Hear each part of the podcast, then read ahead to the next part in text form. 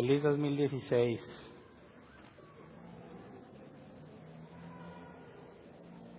¿Qué tal la rosca? O no comieron rosca porque no es bíblico. Hoy oficialmente termina la, la pausa que le pusieron en la dieta. Yo espero que ya mañana todos regresen a sus ejercicios rutinarios para ponernos en forma para cuando llegue la primavera, no avergonzarnos al quitarnos el suéter que tapa la verdad de los hechos. Acompáñenme por favor a Hechos 6.3. Vamos a retroceder un poco eh, con respecto al tema del domingo.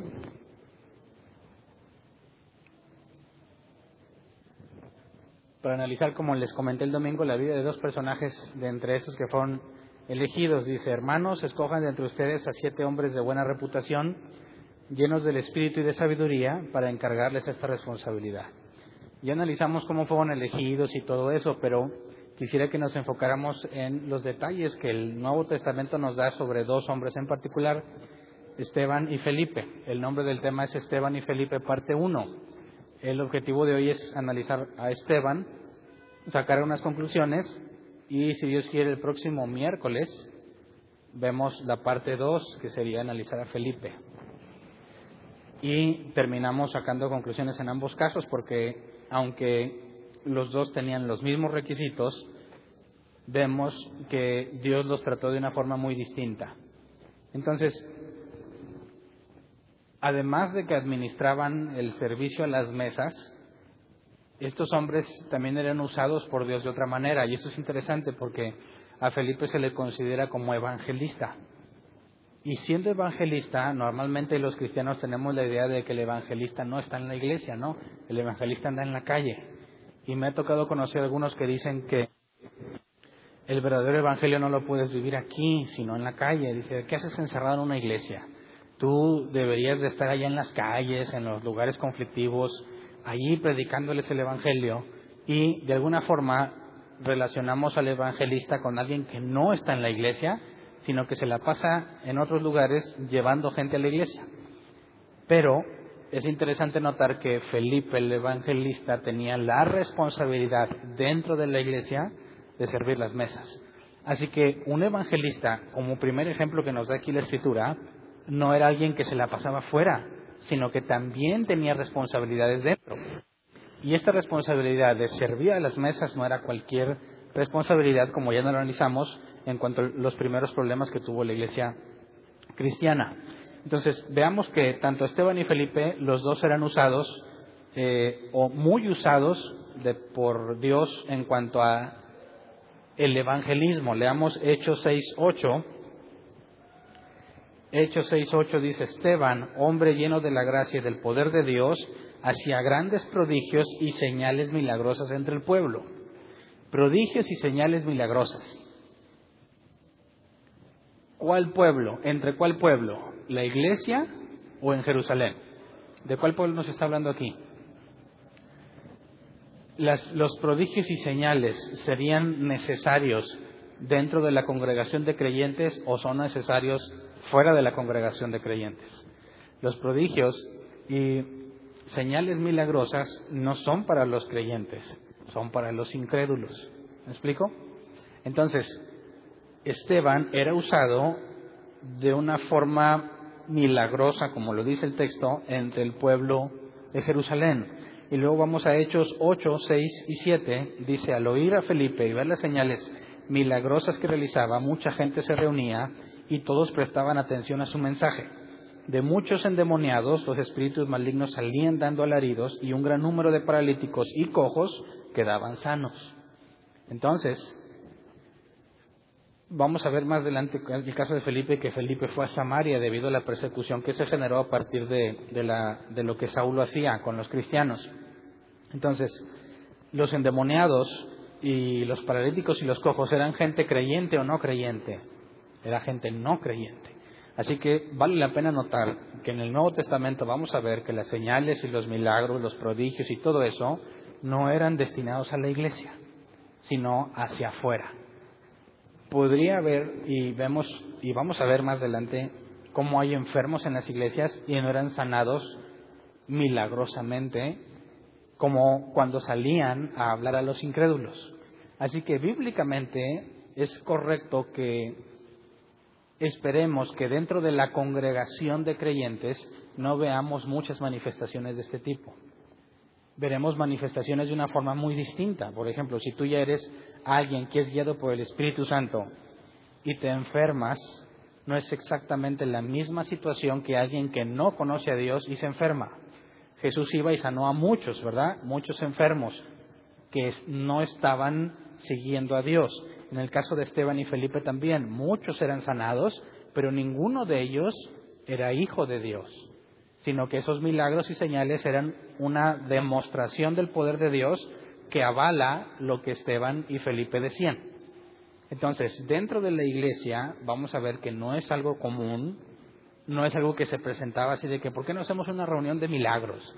Y dices, bueno, pues si te vas a traer a puros inconversos, a lo mejor, pero si se van a reunir todos los cristianos de siempre, no habría una razón para pensar que Dios vaya a hacer esto, porque ya, están todos convencidos. ¿Me explico? Entonces, tanto Esteban como Felipe son usados de, en cuanto al evangelismo en cuanto a llevar las buenas nuevas o la buena noticia y Dios confirmaba su mensaje por medio de estas señales. Entonces, para las personas de aquel tiempo, no nada más era cuestión de escuchar y razonar el mensaje, sino que Dios les concedía ver una muestra de poder en las vidas de ellos o en la vida de alguien más que era sanado o que era liberado de espíritus inmundos. Pero los dos eran usados. Luego, tenemos que Esteban tiene una especie de debate con unos judíos y le va tan bien en el debate que deciden los judíos que pierden el debate demostrarle, y voy a ser aquí sarcástico, quieren demostrarle a Esteban que ellos tienen la razón. Y esto es muy interesante porque veamos cómo cuando debates con una persona y tu postura es bíblica y la de la otra persona no, vemos una reacción muy similar, no en este extremo, pero una reacción muy similar que te demuestra o comprueba la postura que ellos están tomando. Le damos Hechos 6, 9 al 15. Dice, con él se pusieron a discutir, hablando de Esteban, con él se pusieron a discutir ciertos individuos de la sinagoga llamada de los libertos, donde había judíos de Sirene y de Alejandría, de Cilicia y de la provincia de Asia. Como no podían hacer frente a la sabiduría ni al espíritu con que hablaba Esteban, instigaron a unos hombres a decir, hemos oído a Esteban blasfemar contra Moisés y contra Dios. Pausa. Fíjate, no pueden hacerle frente a la, a la forma de defenderse de Esteban. Ambos están, tanto los judíos como Esteban, están usando, haciendo uso de la escritura para defender sus posturas. No pueden debatirle a Esteban, no le pueden demostrar a Esteban que está mal. ¿Y cómo eligen ellos demostrar que tienen la razón? instigando a hombres a decir, hemos oído a Esteban blasfemar contra Moisés y contra Dios. ¿Era eso verdad? No. ¿Quiénes son los que se les, ¿A quiénes se les ocurre hacer esto con Esteban? A los judíos que aseguran que tienen la razón. ¿Cómo puede ser que ellos estén tan seguros que tienen la razón, pero hacen este tipo de cosas? Sigamos leyendo, versículo 12. Agitaron al pueblo, a los ancianos y a los maestros de la ley. Se apoderaron de Esteban y lo llevaron ante el consejo presentaron testigos falsos que declararon, este hombre no deja de hablar contra este lugar santo y contra la ley. Le hemos oído decir que ese Jesús de Nazaret destruirá este lugar y cambiará las tradiciones que nos dejó Moisés. Todos los que estaban sentados en el consejo fijaron la mirada en Esteban y vieron que su rostro se parecía al de un ángel. Entonces, ¿cómo demuestran que tienen la verdad? Trayendo testigos falsos y armando un juicio corrupto. ¿Cómo puede ser posible que ellos estén tan convencidos de que ellos tienen la verdad y hagan esto? ¿Me explico? ¿No sería esta la evidencia de que ellos están equivocados? ¿Cómo alguien puede decir, estoy tan seguro que yo estoy con Dios que voy a armar una serie de cosas corruptas, ilegales, para demostrarte que tengo la razón? Yo pienso que es más, más que evidente que los frutos de estos hombres que aseguran tener la verdad demuestran que no la tienen. ¿Me explico? Es como nuestros amigos ateos se quejan de muchos eh, creyentes que les dicen, oye, quiero hablarte de Jesús mi Salvador, que te ama y te quiere dar una vida mejor. Y el ateo le dice, ¿sabes qué? No me interesa, yo no creo en esos cuentos de hadas. ¿Cómo reaccionan los creyentes? ¿Los has, ¿Los has visto en Facebook o te ha tocado presenciar algo así?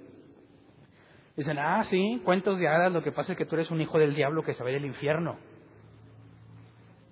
Y qué bueno, maldito, porque tú estás rechazando a Jesús.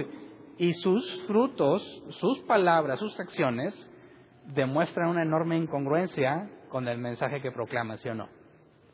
¿Qué esperarías de alguien que debate con una persona que asegura tener la verdad y recibe ofensas o maltratos? ¿Qué ¿Cuál reacción esperarías? Si realmente tiene la verdad, ¿se pondría a ofender a la otra persona? Si realmente conoce a Dios, ¿haría alguna de estas cosas? Esto se va en un extremo mayor, ¿no? Dicen, ¿sabes qué? Estamos hartos de Esteban, no le podemos demostrar que está mal. Así que hagamos un juicio injusto. Traigamos testigos falsos y démosle su merecido porque está equivocado. Dime si no es lo más incongruente que una persona que asegura tener la verdad puede hacer. Entonces, cuando leemos este pasaje, entre líneas se nos está mostrando la enorme incongruencia del, entre comillas, pueblo de Dios. ¿Cómo es que el pueblo de Dios, cómo es que los hombres, entre comillas, más santos de todo el mundo hagan este tipo de cosas? Ahí está el problema, ¿no? Por sus frutos los conoceréis puedes hablar muchas cosas que de las cuales estés seguro o pretendas defender bíblicamente, pero tu comportamiento y tu forma de hacer las cosas revela realmente quién eres. Eso no se puede ocultar. Entonces, quien tiene un ojo bíblico, cuando tú hablas con una persona y le confrontas con la verdad, su reacción te va a decir mucho de esa persona, ¿verdad? Esa reacción si esa persona está completamente seguro de que tiene la verdad, esa reacción debería ser congruente a lo que enseña, predica o defiende. Pero si no hay congruencia, el tal es un mentiroso o un neófito que no sabe controlar sus emociones. ¿Me explico? Tomemos eso en cuenta porque a Esteban se le presenta una situación muy similar que a Jesús. También a Jesús lo llevaron ante el consejo y llevaron testigos falsos y le dieron la oportunidad de defenderse. Y Jesús, en lugar de defenderse, simplemente dice la verdad de las cosas diciendo, veréis al Hijo del Hombre descender. Bueno, sobre las nubes. Hace la referencia a la profecía de Daniel 7. A Esteban se le arma un consejo, o sea, se cita el consejo, se arma un juicio, llevan testigos falsos y también se le presenta la oportunidad de defenderse. Leamos lo que dice Hechos 7.1. Dice, ¿son ciertas estas acusaciones? le preguntó el sumo sacerdote. Exactamente igual que en el caso de Jesús. Y recordemos que en este juicio se le están acusando de tres cosas a Esteban. Leamos Hechos 6:14. Le hemos oído decir que este Jesús de Nazaret destruirá este lugar y cambiará las tradiciones que nos dejó Moisés. ¿Cuáles son las tres acusaciones? ¿O ves nada más dos? ¿Cuál sería la primera acusación? hemos oído decir que ese Jesús de Nazaret destruirá este lugar. ¿Cuál es la primera? La número uno es que está hablando de Jesús de Nazaret, está enseñando sobre él y lo tenían prohibido, ¿verdad? Acusación número uno, no está obedeciendo lo que ya el concilio le había dicho, que no predique ni enseñe nada en ese nombre, lo está haciendo. Número dos, que Jesús destruirá el templo. Y eso no tiene nada que ver, ¿verdad? Esa acusación no sé de dónde la sacaron. Jesús profetizó que el templo sería destruido, pero no dijo que él mismo lo iba a destruir. Y tercera acusación, que el mismo Jesús cambiará las tradiciones que nos dejó Moisés. Entonces, está enseñando sobre Jesús, está diciendo que el templo será destruido y está diciendo que la ley de Moisés pierde valor. ¿Es cierto o no es cierto? El templo fue destruido, eso sí lo sabemos, ¿verdad? Históricamente el templo se destruyó y no se ha vuelto a levantar el templo. ¿La ley de Moisés cambió la tradición? Bueno, quizás la tradición no, pero Jesús instituyó un nuevo pacto, ¿verdad? Que deja obsoleta la ley de Moisés. Y sigue hablando en el nombre de Jesús, entonces se le está acusando dentro de la, de la veracidad de la acusación, de que enseña sobre el nombre de Jesús, de que el templo sería destruido, está un poco ahí mezclado con cosas que realmente no estaban enseñando. como que Jesús cambiaría, destruiría el templo y que Jesús cambiaría las tradiciones. Entonces tiene un poco de verdad y mentira mezclada en la acusación. Y la tarea de los testigos falsos es mostrar que es culpable, aunque no es cierta la acusación, del todo, ¿verdad? Porque hay verdad en lo que se le está acusando. Entonces, tenemos a Esteban ante el concilio con la oportunidad de defenderse. Y Esteban hace un discurso muy largo que por cuestión de tiempo no lo voy a analizar en su totalidad, pero quisiera que viéramos ciertos puntos importantes porque muestran cómo Esteban presenta su defensa. Veamos primero Hechos 7, 23 al 29. Hechos 7, 23 al 29. Empieza hablando, su discurso empieza hablando desde cómo Dios le habló a Abraham y lo lleva hasta que, bueno, va contando la historia bíblica resumida hasta que llega Moisés. Dice, cuando cumplió 40 años, Moisés tuvo el deseo de llegarse a sus hermanos israelitas. Al ver que un egipcio maltrataba a uno de ellos, acudió en su defensa y lo vengó matando al egipcio. Moisés suponía que sus hermanos reconocerían que Dios iba a liberarlos por medio de él, pero ellos no lo comprendieron así. Al día siguiente, Moisés sorprendió a dos israelitas que estaban peleando. Trató de reconciliarlos diciéndoles, señores, ustedes son hermanos, ¿por qué quieren hacerse daño? Pero el que estaba maltratando al otro empujó a Moisés y le dijo, ¿y quién te nombró a ti gobernante y juez sobre nosotros? ¿Acaso quieres matarme a mí como mataste ayer al egipcio? Al oír esto, Moisés huyó a Madián, allí vivió como extranjero y tuvo dos hijos. Aquí Esteban hace un punto primero. ¿Desde qué momento fue que Dios eligió a Moisés para ser el libertador de, los israelitas? ¿Lo eligió hasta que le llamó desde la zarza o lo eligió desde antes de nacer? Según la propia escritura, desde antes de nacer. El propio salmista declaraba que su, em, mi embrión vieron tus ojos la idea de la elección de Dios antes de que una persona nazca la encuentras en todo el Viejo Testamento. Entonces, cuando habla sobre Moisés siendo el libertador elegido por Dios y a los israelitas, en este caso representados en uno, diciéndole, ¿y a ti quién te puso por juez entre nosotros? ¿Qué es lo que está pasando aquí? Están despreciando al libertador. ¿Me explico? Aunque lo hagan por ignorancia, lo están despreciando. Esteban empieza a poner este caso, mira, cuando Moisés, siendo el elegido, quiso por voluntad propia imponer justicia entre los israelitas, lo rechazaron. ¿Ok? Y luego leamos 34 al 36.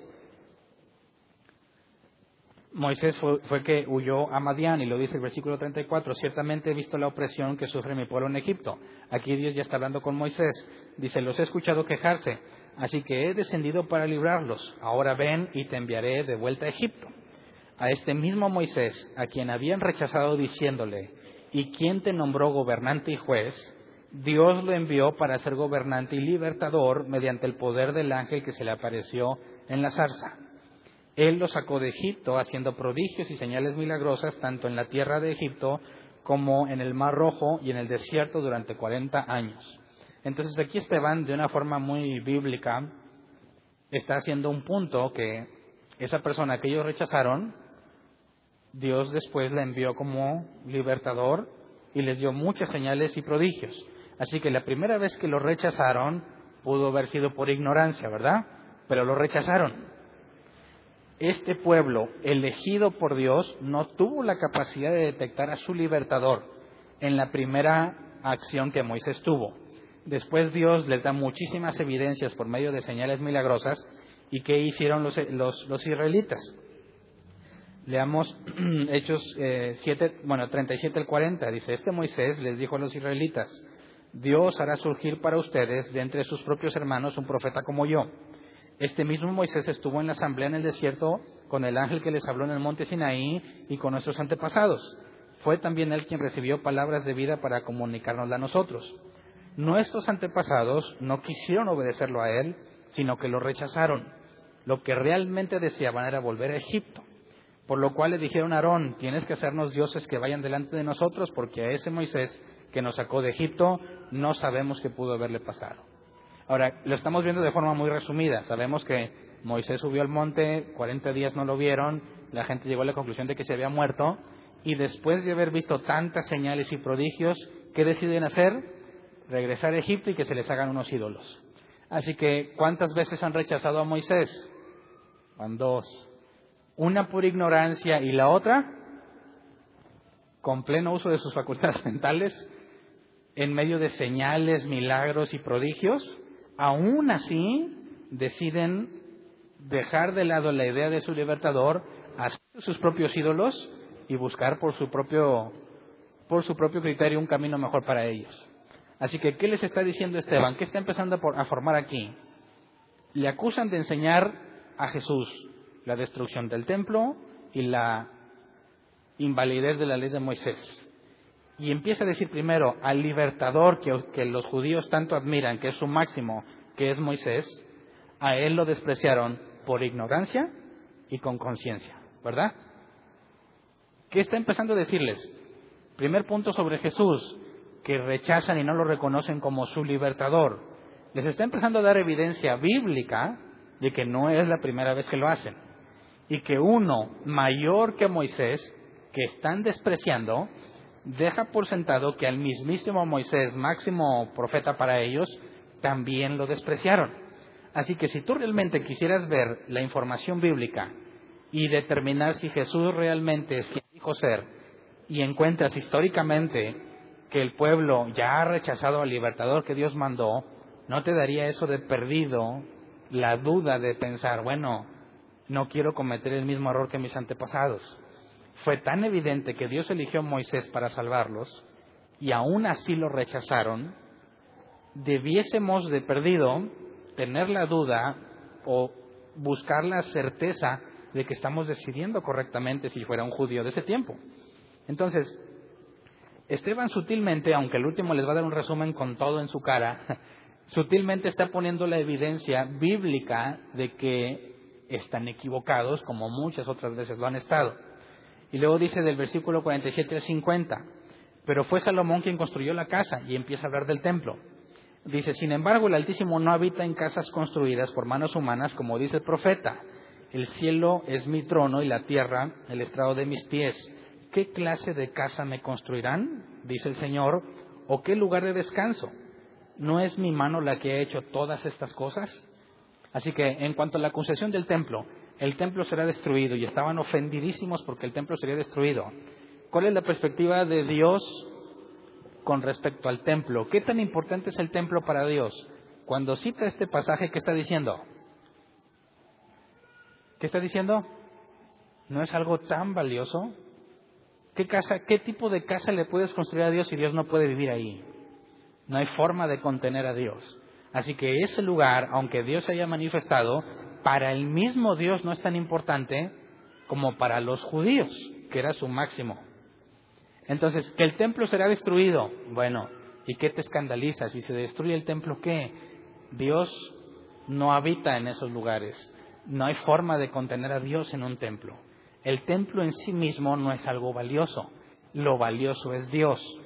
Así que en cuanto a la acusación de destruir el templo, que por eso les dije, Esteban sabe que Jesús profetizó la destrucción, no está negando Esteban que va a ser destruido, está poniéndolo en la postura correcta. Ok, si se destruye, ¿qué?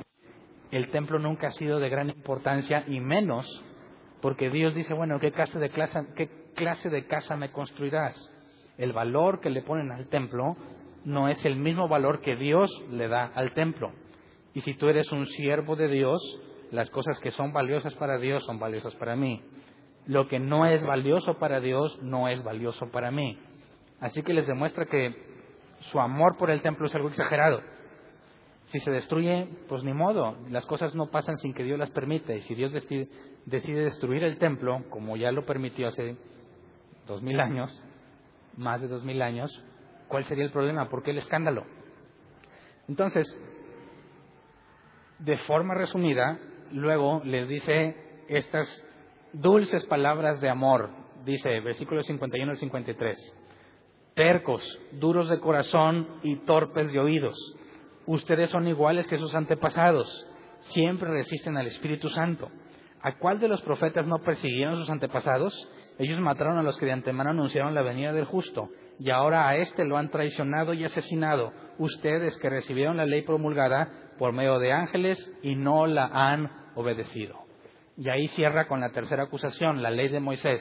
Dicen, oye, pues la van a quitar. ¿Cómo que la van a quitar? Nadie nos puede quitar la ley de Moisés. ¿Qué les está demostrando Esteban? Y todo el Viejo Testamento testigua, nunca la han obedecido.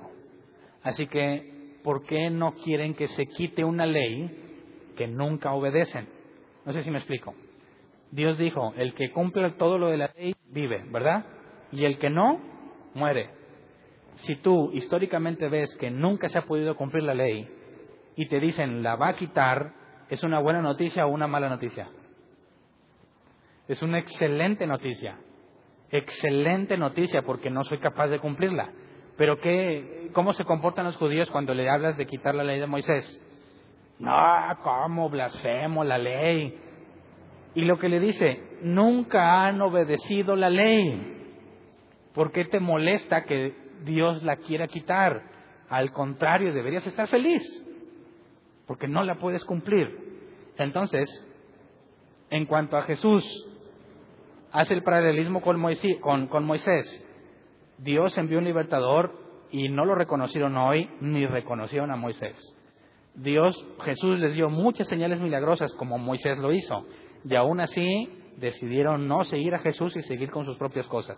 El templo, el templo con Esteban para Dios no es algo tan importante. Él no habita en esos lugares. Y por tercero, la ley de Moisés, la ley de Moisés nunca la obedeces. ¿Por qué no quieres que se quite? ¿Qué les está diciendo entonces?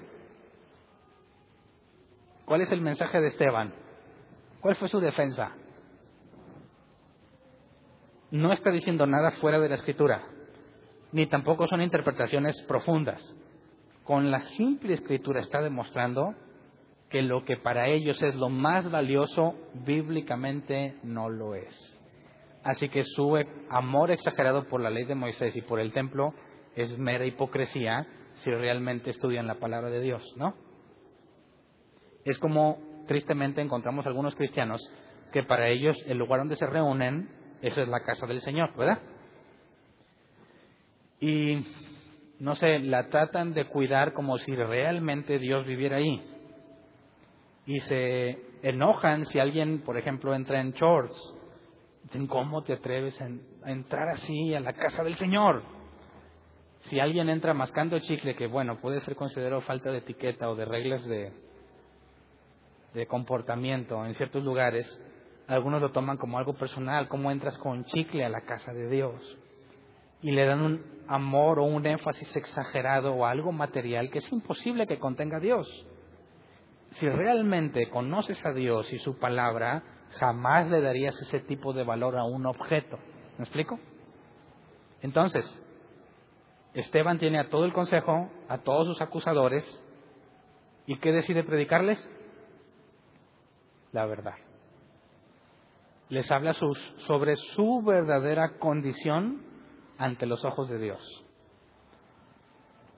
¿Y cómo recibió la defensa la audiencia? Dice el versículo 54, de hecho 7. Al oír esto, rechinando los dientes, montaron en cólera contra él.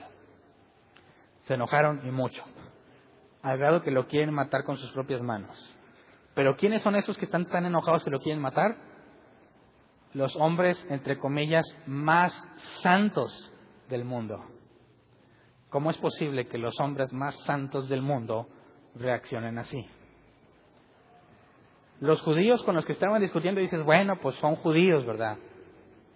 Conocedores de la ley y todo eso, pero no es el sumo sacerdote, no son los sacerdotes. No son los ancianos los que supuestamente tienen el Espíritu Santo. Bueno, aquí quiénes son los que están rechinando los dientes contra Esteban? Los que se supone son los hombres más allegados a Dios en todo el mundo. Así que, ¿cuál es la evidencia? ¿Cómo pretenden demostrarle a Esteban que está equivocado? Con frutos que prueban que ellos son los equivocados. ¿Me explico? Así que la reacción de una persona ante la verdad te dice mucho. Cuando tú le hablas de la verdad bíblica a una persona, tienes que dar dos opciones, y no hay más de dos opciones. Número uno, se va a quebrantar y va a reconocer que está mal. Número dos, le van a dar ganas de matarte. Ahora, en nuestros tiempos se la aguanta, no pasa de que te pegue, ¿verdad? Depende con el tipo de persona que te encuentres. Pero en aquellos tiempos estos hombres tienen la máxima autoridad sobre su pueblo y están tan enojados con Esteban y son la máxima autoridad que no hay quien les impida, aunque se meten en problemas con el imperio romano. A Jesús no lo pudieron matar así, por temor al imperio romano. Pero en este caso están tan enojados con Esteban que les importa poco lo que Roma diga y deciden con sus propias manos apedrearlo. Entonces, tengo una pregunta. ¿Todo lo que dijo Esteban lo dijo de su intelecto, de lo mejor que se le ocurrió, o era el Espíritu Santo hablando a través de él? Versículo 55 dice, pero Esteban, lleno del Espíritu Santo, fijó la mirada en el cielo y vio la gloria de Dios. Pausa. ¿Lo estaba diciendo porque es lo que se le ocurrió? No, estaba lleno del Espíritu Santo. ¿Qué fue lo que el Espíritu Santo quiso decirles a todos los que estaban reunidos ahí presentes? Su condición ante los ojos de Dios. Eran unos hipócritas y que supuestamente conociendo a Dios, su comportamiento en cuanto al templo, la ley de Moisés y al rechazo de Jesús es completamente antibíblico. ¿Por qué no les habló sobre un mensaje más moderno? Imagínate que alguien cristiano de esos que no leen la Biblia o los triunfalistas, que tuviera la oportunidad de hablar ante hombres importantes. ¿De qué hablan? ¿Hablarían de un mensaje de amor, de unidad?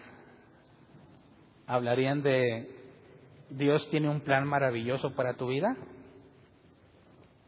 Dios quiere darte una vida más abundante. ¿Por qué Esteban no dijo nada de eso?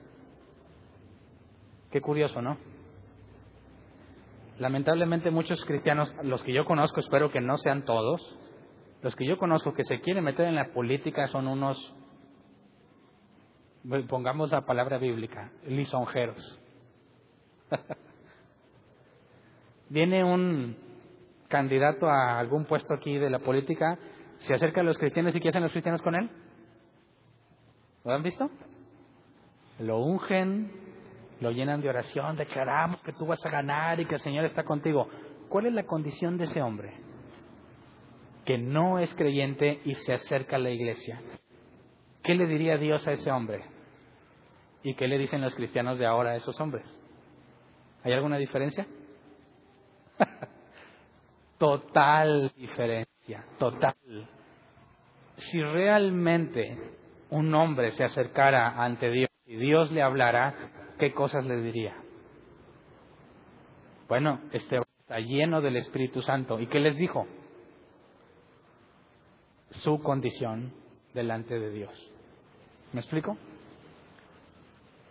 Porque eso, ¿qué no sabía Esteban que le iba a ir muy mal si le dice eso? a las personas que mataron al Hijo de Dios, a Jesús. Si tuvieron la autoridad para matar a Jesús, ¿qué no le harían a Esteban? Esteban no estaba consciente que al decir eso le va a ir como feria. Ese es el punto, está lleno del Espíritu Santo. Lo que Esteban está diciendo está en control del Espíritu Santo. Y el Espíritu Santo elige ese momento para decirle la verdad a todos esos hombres que tienen la autoridad para matarlo. Qué momento tan inoportuno o, qué oportunidad excelentemente aprovechada. ¿Cómo mides el éxito de este mensaje? ¿Cuántas almas recibieron a Jesús? ¿Cómo mides el éxito de un mensaje? A ver, Esteban, como que tienes que cambiar tu técnica porque ninguno se convirtió. Ahí los tenías, a los principales, a los hombres influyentes. ¿Y de qué escoges hablarles? De su vida hipócrita y pecaminosa. Pésima lección. ¿O es una excelente oportunidad que no se dejó pasar? Fíjate qué forma tan distinta de predicar el Evangelio. Pablo predicaba igual. Este es el Evangelio bíblico el Evangelio que dice la verdad y se los dijo de mala forma, no, se los dijo con la Biblia. Les hablas la verdad y se van a enojar o se van a quebrantar. Depende de lo que Dios decida hacer. Pero aquí hay una situación interesante porque dice versículo 55 y 56 otra vez, dice, pero Esteban, lleno del Espíritu Santo, fijó la mirada en el cielo y vio la gloria de Dios y a Jesús de pie a la derecha de Dios.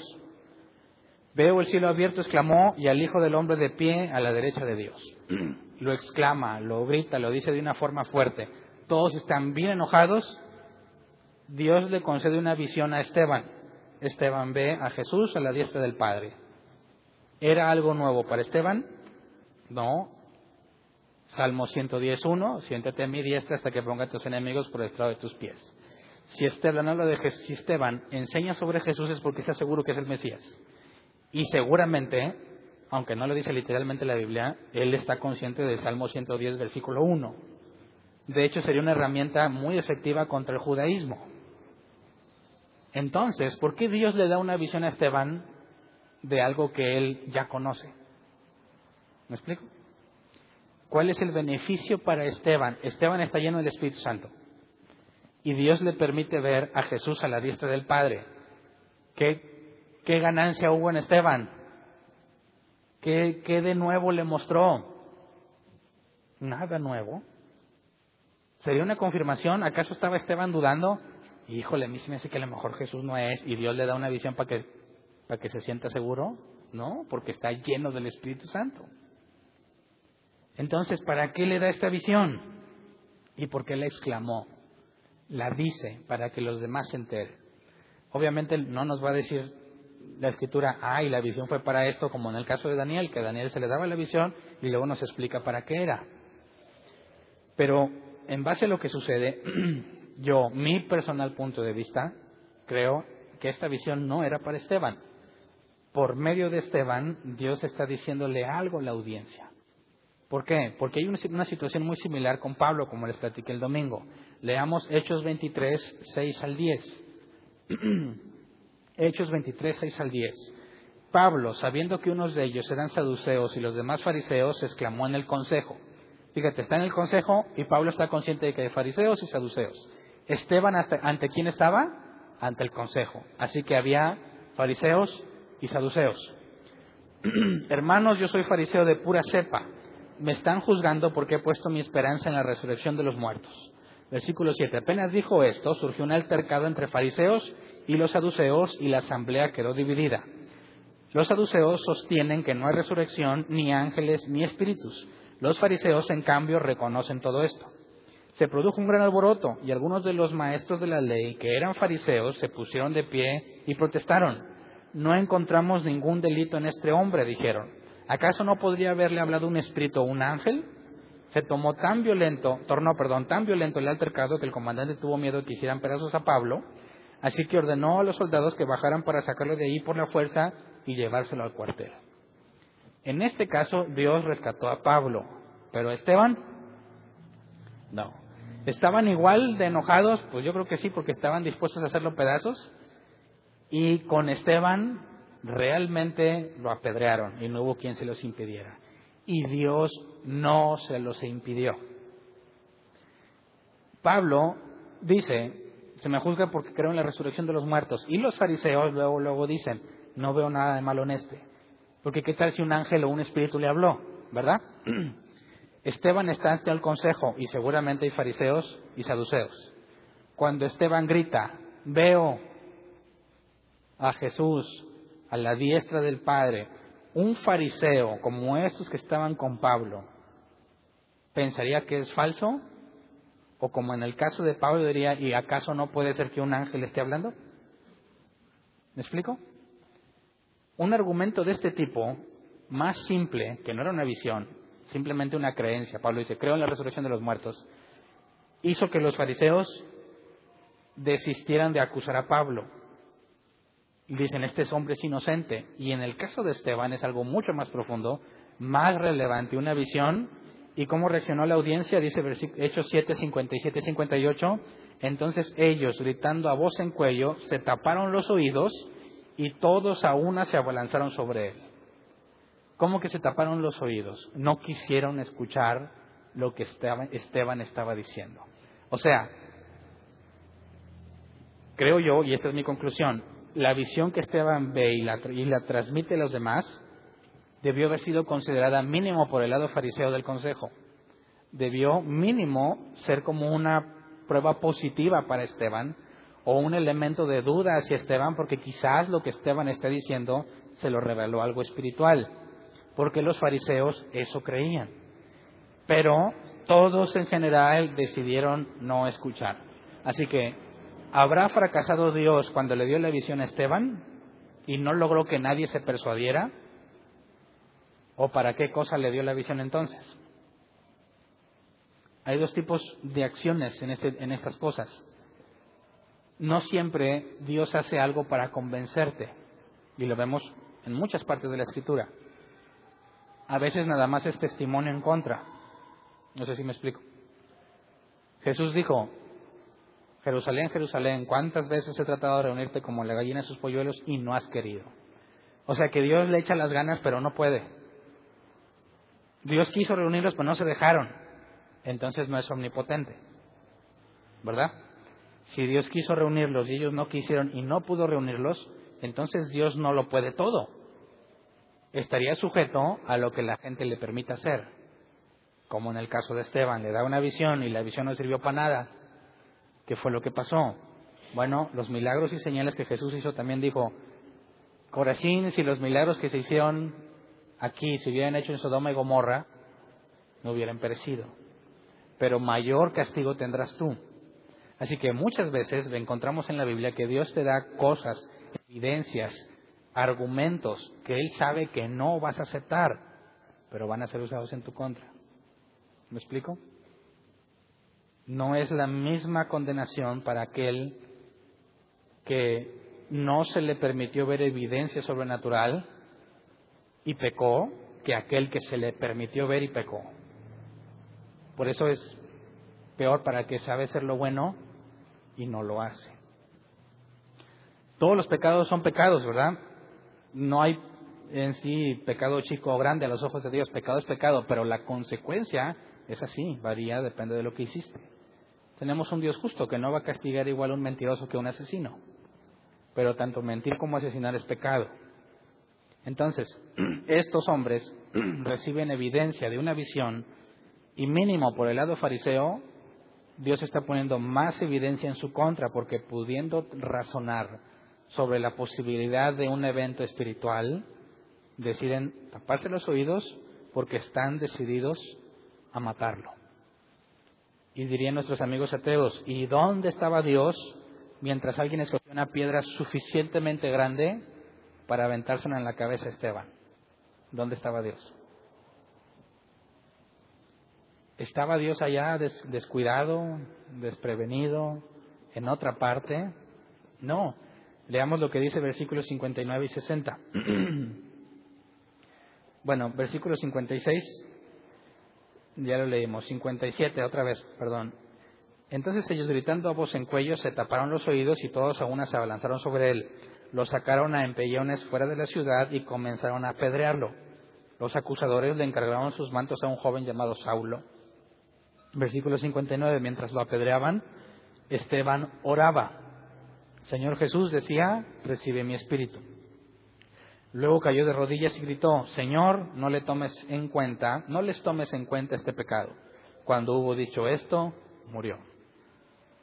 ¿Qué significan estas últimas palabras de Esteban? ¿Cuál es la evidencia que da Esteban comparada con la evidencia que dan sus acusadores? ¿Quién tenía la razón? Quita los argumentos y la información bíblica por sus frutos. ¿Quién era congruente con, sus, con su discurso? Los más santos del mundo o Esteban. Ahí está la evidencia clara. ¿Por qué se nos da el detalle de que Esteban estaba lleno del Espíritu Santo? Porque de qué otra forma un hombre reacciona así cuando lo están apedreando. ¿Cómo es que un hombre que le está, está viendo cómo algunos escogen las piedras más grandes y le atinan así, están tratando de atinarle en la cabeza? ¿Cómo dicen no les tomes en cuenta este pecado? ¿De dónde sale ese sentimiento? No de Él. Está lleno del Espíritu Santo. Entonces, tenemos dos evidencias. La visión, Dios le da una visión, Dios está ahí, ¿verdad? Dios sabe todo lo que está pasando. Y el hecho de que Esteban reaccione así ante quienes lo están apedreando es otra evidencia de que Dios está con él. ¿Y qué hizo Dios para impedirlo? Nada. ¿Por qué? ¿Dónde está Dios cuando las cosas feas como esas pasan? Dicen nuestros amigos ateos, si Dios es bueno, ¿por qué no impidió que mataran a Esteban? ¿Por qué no impide las cosas desagradables del mundo? ¿Por qué Dios no hace algo para evitarlo? ¿Verdad? Y ahí hay muchos argumentos y cosas que nuestros amigos ateos tratan de postular para demostrar que no puede existir un Dios bueno como nosotros aseguramos. Porque Dios tiene el poder para detener el mal, ¿sí o no? Sí. Pero no lo hace, entonces no es un Dios bueno. Dios tiene el poder para detener el mal, dices, no, entonces no es todopoderoso. ¿Cuál escoges? Cualquiera de las dos que escojas te lleva a la conclusión de que el Dios de la Biblia no existe. ¿Verdad? Dios tiene el poder para detener el mal, sí, pero no lo detiene, entonces no es un Dios bueno. Por consecuencia, el Dios de la Biblia no puede existir. Dios tiene el poder para detener el mal y le dices no, entonces no es omnipotente. Por lo tanto, el Dios de la Biblia no existe. ¿Qué contestas tú? Por eso te pregunto, ¿qué estaba haciendo Dios mientras estos escogen la piedra más adecuada para matarlo? ¿Pudo impedirlo? Sí. Pero no lo quiso hacer. ¿Cómo es que es bueno si no quiso impedirlo? ¿Cómo le contestamos a nuestros amigos ateos? ¿Cuál es el problema en este en esta fórmula? ¿Cómo se resuelve? Bíblicamente hablando. ¿A alguien se le ocurre? El problema está en la perspectiva. Nos ofrecen dos opciones, ¿verdad? ¿Son las únicas opciones que existen? ¿Hay alguna otra opción? ¿Tiene el poder para evitarlo? Sí, bíblicamente sí, pero no lo evita, entonces es malo. Ahí está el problema. Esa conclusión no es válida, porque no es la única conclusión posible. Decir, Dios no puede evitarlo, eso es antibíblico, ese, por ese camino no. Nunca vas por ese camino, ¿verdad? Si conoces al Dios de la Biblia. Cuando responde sí, sí puede evitarlo, pero no quiere evitarlo, ellos concluyen entonces es malo. Ese es el problema, no es la única conclusión posible. La otra conclusión posible es que hay una buena razón por la cual lo permite. ¿Verdad? Leamos Mateo 5, 11 y 12. y ya lo habíamos leído. Mateo 5, 11 y 12. Dichosos serán ustedes cuando por mi causa la gente los insulte, los persiga y levante contra ustedes toda clase de calumnias. Alégrense y llénense de júbilo porque les espera una gran recompensa en el cielo. Así también persiguieron a los profetas que les precedieron a ustedes. Entonces, ¿había alguna buena razón para no detener lo que le están haciendo a Esteban? ¿Sí o no? Bajo esta enseñanza de Jesús. ¿Sí o no? No los veo muy convencidos. Claro que sí, si es que tomas eso como cierto. Si todo en este mundo es pasajero y nada te vas a llevar, y realmente, ¿se acuerdan del tema hace dos semanas? Fueron tomados, fueron considerados dignos de recibir afrentas, que traducido del griego en nuestra versión Hernán Valdés, según el original, no inventada es, fueron considerados como totalmente merecedores de ser tratados de forma vergonzosa porque Dios consideró que se lo merecían. Y dices, ¿cómo es que Dios considera eso? Bueno, en base a esto. Supongamos que tienes dos opciones. una vida temporal y una vida eterna, que no tiene fin. Solo puedes acumular riqueza en una de las dos. ¿En cuál prefieres acumularla? ¿En la temporal o en la eterna? Bueno, si eres inteligente, obviamente escogerías la eterna. Así que si tienes la posibilidad de sacrificar algo terrenal por lograr riqueza eterna, ¿la tomarías? Si te tomas como verdad lo que la Biblia enseña, la tomarías. Si no crees lo que la Biblia enseña, la rechazarías. Eso es congruencia. Así que, ¿Dios tiene una buena razón para no impedir el mal que le quieren hacer a Esteban? Claro, porque ese sufrimiento, aunque sea muy profundo y muy grave, muy doloroso, no se compara con la eternidad. ¿Me explico? Así que Dios puede detener el mal, sí, pero no lo detiene entonces es malo. Dirías, no. Entonces Dios tiene una buena, una buena razón para no detenerlo. ¿Verdad? Entonces, la perspectiva del sufrimiento del primer mártir registrado en el Nuevo Testamento es el primero en morir de esta forma por causa de Jesús.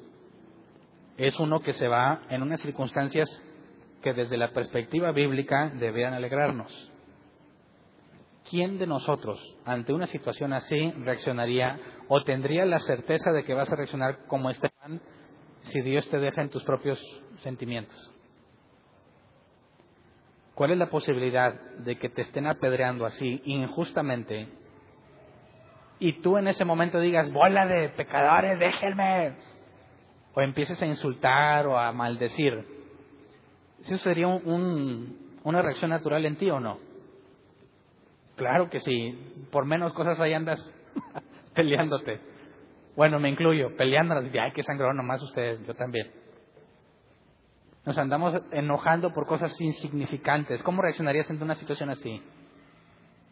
Ahora, ¿cuál es la gracia mostrada a Esteban en este momento? Lo llena del Espíritu Santo y controla todo lo que dice, de manera que no pierde la riqueza que le espera. Entonces, qué bienaventurado Esteban que se va de esa forma controlado completamente por el Espíritu Santo. Pongámoslo en otra situación. Imagínate que hay una persona creyente, le echa muchas ganas a las cosas de Dios. Tiene una vida irreprensible bíblicamente hablando. No es perfecto, pero evidentemente así no le encuentras algo. Y de repente se muere.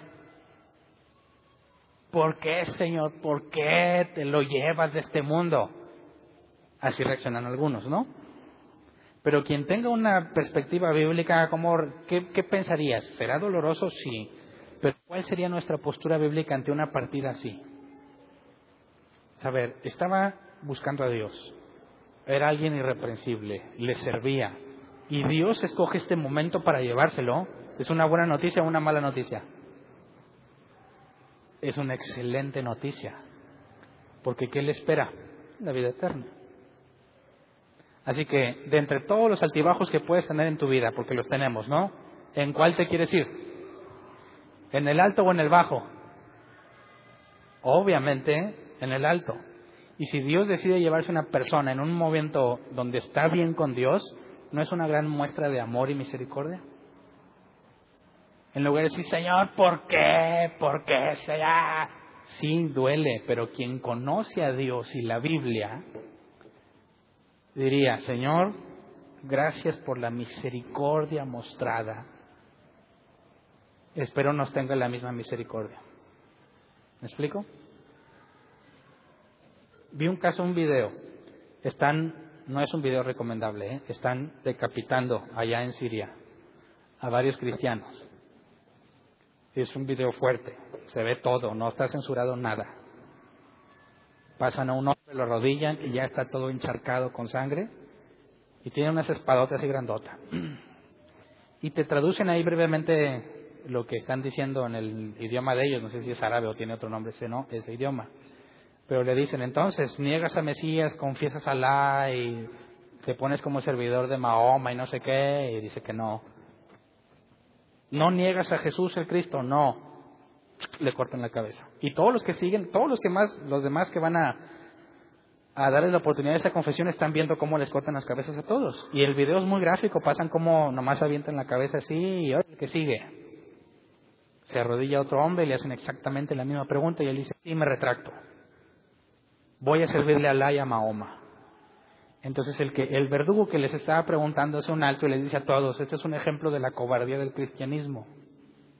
Y por cobarde lo voy a matar. Le corta la cabeza. ¿Cómo prefieres irte? Quien quiera guardar su vida, la perderá. Pero el que la pierda por mi nombre, la salvará. Y es un ejemplo muy gráfico. Así que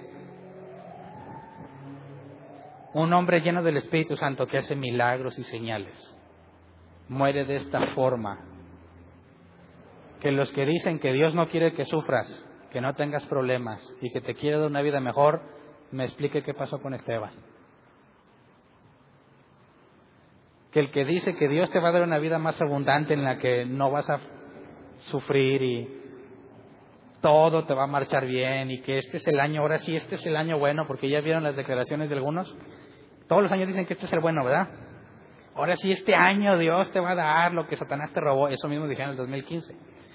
Y no sé cómo es que son tan descarados que dicen, está bien, en el 2015 no se cumplió. Lo dijimos y no se cumplió, pero este sí. este sí se va a cumplir. Ahora sí va de, de veras. ¿Dónde está ahí el criterio para decidirlo? Es un error garrafal tratar de pronosticar un año lleno de bendición material, salud y bienestar porque estás con Dios. ¿Cómo le fue a Esteban? Ahora, no todos van a vivir esa situación. Cuando veamos a Felipe, Felipe es una historia completamente diferente. Felipe, tenemos registro de que aproximadamente 20 años después de estos sucesos lo vemos viviendo en una ciudad con cuatro hijas que profetizan en la iglesia, una vida tranquila. ¿Por qué a Felipe se le concedió eso y a Esteban no? Si tú le sirves a Dios y eres usado por Él, ¿tienes garantía de lo que va a hacer con tu vida? ¿No? ¿Será menormente recompensado Felipe porque no se murió como Esteban? Tampoco hay forma de asegurar eso. El punto es que Dios le da a cada quien la vida que Él considera que es lo mejor para ti, sea que sea breve o que sea una vida larga y en paz. Que tengas una muerte como este tipo o que duermas en, en paz en tu vejez. No se trata de lo que tú deseas en esta vida, sino que Dios haga contigo lo que Él desea. ¿Me explico? Entonces, ¿qué, esperas para este 2016? ¿Cuáles son tus pronósticos? ¿Este es un año de bendición? Tampoco quiero que digas, no, no, Hernán, ya, no, pues lo que sea. Porque no me estoy refiriendo a ese extremo tampoco. Sino que no vayas a pasar todo el 2016 esperando llegar a diciembre para que seas feliz. No sé si me explico. Este año voy a hacer esto y cuando lo haga voy a ser tan feliz. El día para ser feliz es ahorita. El pronóstico que tengas para mañana no sirve para nada si no fuiste feliz hoy. En el sentido de disfrutar lo que tienes. De agradecerle a Dios por lo que tienes, sea mucho, sea poco, estés sano o estés enfermo. La medida de la recompensa no será basada en tus proyecciones y en tus planes y en tus metas, sino en qué tan fiel fuiste. Así que reconsidera tus propósitos, que están de moda, ¿no? Ahorita es la fecha. Digámosle a Dios, haz tu voluntad, sea que mi vida sea breve o duradera, sea que tenga o que no tenga, haz tu voluntad y concédeme que en mis últimos momentos me llenes de tu presencia, para no echarlo a perder con mis pensamientos, con mis acciones o con lo que yo considere correcto. Y otra cosa, aún Esteban, sabiendo lo que le podía pasar, dijo la verdad. La verdad no es agradable para aquel que no es humillado por Dios. Pero vamos a ver que Felipe va a Samaria, los samaritanos que odiaban a los judíos, y lo reciben muy bien. Y los judíos que están cerca de Dios, ¿cómo recibieron a Esteban? Muy mal. Así que el mismo mensaje, la misma verdad predicada, va a hacer que unos tengan ganas de matarte y otros estén bien agradecidos contigo por haberles predicado la verdad. Tienes esa opción de ser bíblico o decirle a todo el mundo que Jesús tiene un plan maravilloso para sus vidas, que los ama y les quiere dar una vida mejor. Y vas a ser expuesto al agua de fuego por ser un falso maestro. Ah, sí, pero casi no vas a tener enemigos, ¿eh? Te van a tratar bien, te van a ofrendar, te van a sembrar, vas a prosperar porque muchos se la creen y te dan, pero cuando llegue la vida eterna, cada quien se le dará según sus obras y cada palabra ociosa que salga de tu boca será juzgada. Y que pongámonos de pie y tomemos una decisión. Yo sé que aquí todos somos bien bíblicos y decidimos o preferimos decir la verdad. Pidémosle a Dios gracia y misericordia para que en todo momento que se nos presente para decir la verdad, no nos rajemos y digamos la verdad bíblica, ¿verdad? Porque Esteban no dijo nada ofensivo en cuanto al lenguaje, aunque la verdad ofende, no dijo nada inapropiado tampoco. Usó la palabra como debió haberlo usado. Así que oremos, Señor. No queremos generarnos una falsa expectativa en cuanto a nuestros deseos de prosperar y de vivir bien y de vivir en salud no dejamos de tenerlos, todos queremos estar bien, queremos vivir mejor, pero enséñanos a valorar lo que realmente es importante para ti. Si tú consideras que no vale la pena ahorita estar disfrutando porque la vida eterna lo disfrutaremos, que se cumpla tu voluntad en nuestras vidas. No nos dejes actuar conforme a nuestro criterio. Cambia nuestro entendimiento y haznos sabios para poder saber detectar cuándo nos quieres dar riqueza en la eternidad aunque nos cueste comodidad o salud o bienestar en esta vida. Enséñanos a que para nosotros sea valioso lo que para ti es valioso y lo que para ti no es importante que no sea importante para nosotros. Enséñanos a no darle valor exagerado a las cosas.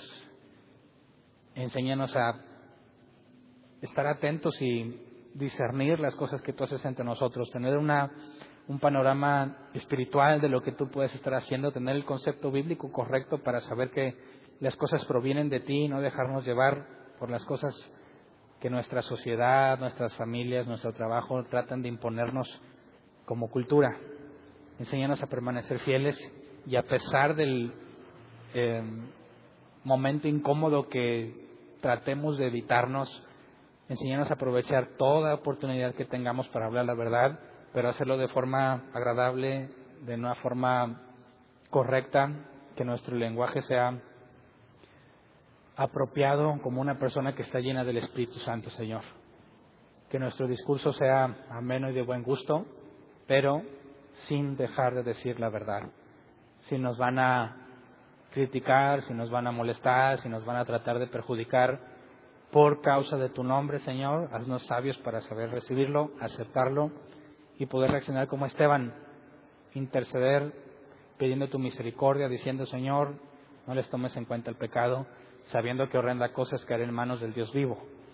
Señor, concédenos hablar sobre todo aquellos que nos demanden de nuestra fe, para que quizás nos permitas ver que algunos de aquellos que le respondamos bíblicamente podamos verlos convertidos por tu poder y reuniéndose entre nosotros, Señor. Así que en medio de todos los planes que nosotros tenemos, queremos pedirte que tú pongas tus planes encima de los nuestros. No importa qué tanto decimos una cosa, si no es tu voluntad, si no es lo que tú has preparado, danos el dominio, el autocontrol, la sabiduría para saber aceptarlo y vivir de acuerdo a tu voluntad. Líbranos de la religión, de los procedimientos que nos hacen sentir cristianos y enséñanos a tener una fe activa una forma de vivir que corresponde y es congruente a lo que nos has enseñado. A ti sea la gloria y la honra. Ponemos nuestras vidas en tus manos para que tu nombre sea glorificado por medio de nosotros. Gracias. Amén.